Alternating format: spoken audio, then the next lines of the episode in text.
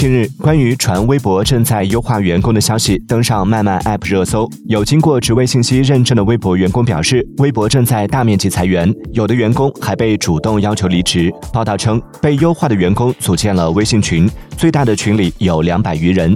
有员工表示，去年末的绩效考核被莫名其妙打了最低档，没拿到年终奖，还因此被辞退。